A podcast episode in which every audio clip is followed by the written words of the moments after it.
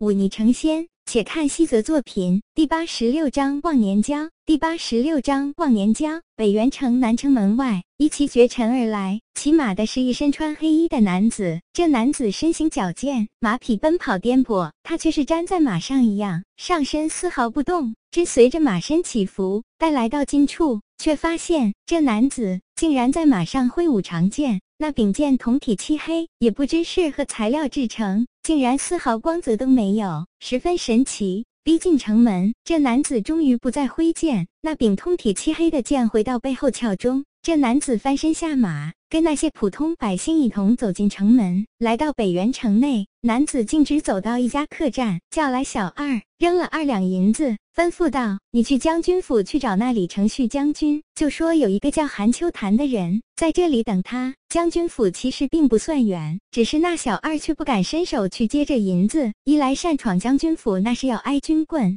的是二十军棍还是五十军棍？这得看那军爷的心情。外二两银子就去受那罪，明显有些不值。哎，若面前这位爷跟着城中的李将军关系密切，他就更不敢要这银子了。看到小二踌躇，叫做韩秋潭的年轻人咧嘴一笑，说道：“你只管去，我保你去了之后。”还会得到几两赏钱。听到还有赏钱，这小二咬了咬牙。虽说为了二两银子冒挨军棍的险有些不值，但若还有另外赏钱的话，那就另当别论了。再说这北元城乃是北地雄城，是大梁的第二道门户。来这里当值的将军必定颇受器重，出手打赏，想来不会吝啬才是。看到小二拿了钱走出门去，这年轻人笑着摇了摇头，自顾自地要了一壶酒，自斟自饮起来。过了盏茶功夫，那店小二跑了回来，只是脸上表情却有些不自然。韩秋潭笑了笑，问道：“如何？可曾给你赏钱？”“给，给了。”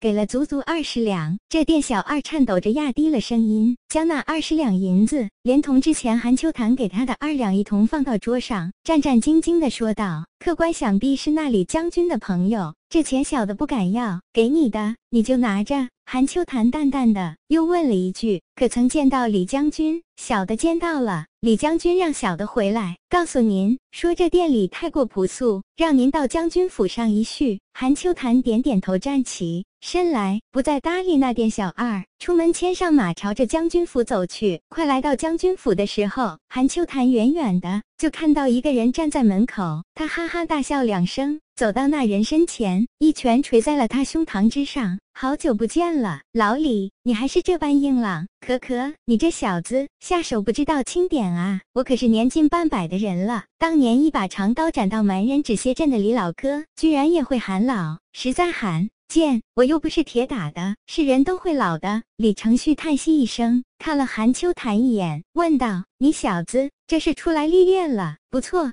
韩秋潭点点头，去南地领略了一下清溪真人，又去西荒见识了一番那里的粗野刀客，算是开了眼。你这家伙现在何种境界了？武陵境大成吧？韩秋潭说的风轻云淡，仿佛不值一提。啧啧，我记得呢。当剑宗宗主田穗里的儿子，也不过刚刚下山历练吧？据说还被人搞成了重伤，好不丢人。你小子可好，出入武陵境下山历练？你历练完都快晋级武尊了，这真是人比人气死人呐！韩秋潭没有说话，只是笑了笑，对这些夸奖坦然受之。好了，不闲扯了，你难得来一趟，做哥哥的请你去吃点好的，如何？这北元城虽然不比那南地健康，却也是咱北地数一数二的代城了。这里有一家饭馆的菜做的还是很地道的，尤其是那里的酒。直让我怀念家乡自酿的老酒啊！不了，韩秋潭摇了摇头，说道：“这趟来北元城，只是为了来见老哥一面。现在看到老哥身体坚朗，我也就放了心。这就要回荡剑宗复命了，至少吃过午饭再走。”李将军挽留道：“你了解我的，一顿饭而已，哪里吃不是吃？习惯了粗茶淡饭，若真去了那酒楼，一道菜一道菜吃下。”去，我反倒不习惯。哎，那便依你。韩秋潭朝他拱手，翻身上马离去。李将军看着他离开的背影，轻叹一口气。他想起四年前被这少年救下的情景，依然觉得历历在目。那一年冀州大疫，李承旭从冀州经过，去往南地，途中旧疾复发，又染瘟疫，四处寻医问药，却在路上遇到了歹人。可怜他堂堂武林境高手，被病痛折磨的只剩一口气，竟然连区区十几个毛贼都收拾不了。正危难之际，当时不过才十七岁的韩秋潭刚好路过，那时他还没拜入当剑宗，也不过才五凡境水准，只是跟着王父学了几手拳脚功夫。可是面对那十几个凶神恶煞的劫路贼，却毫不胆怯，捏着一根木棍就冲了上去。少年虽有血勇，却毕竟只有一个人。在他打翻了两个毛贼后，被人一刀砍断了木棍。然后斩伤了肩膀，李将军得到喘息的机会强，提起气来，他毕竟是武灵境的实力，招牌式的风刚劲一出，那几个毛贼哪里是对手？立刻被他杀了几个，剩下的毛贼见势不好，纷纷逃走。两人算是患难与共，便结下了这忘年交。之后，李承旭治好了病，只是旧伤却需慢慢调理。韩秋潭每年都会托人送些药来，说来奇怪，外面那么多名医圣手都治不好李将军的旧伤，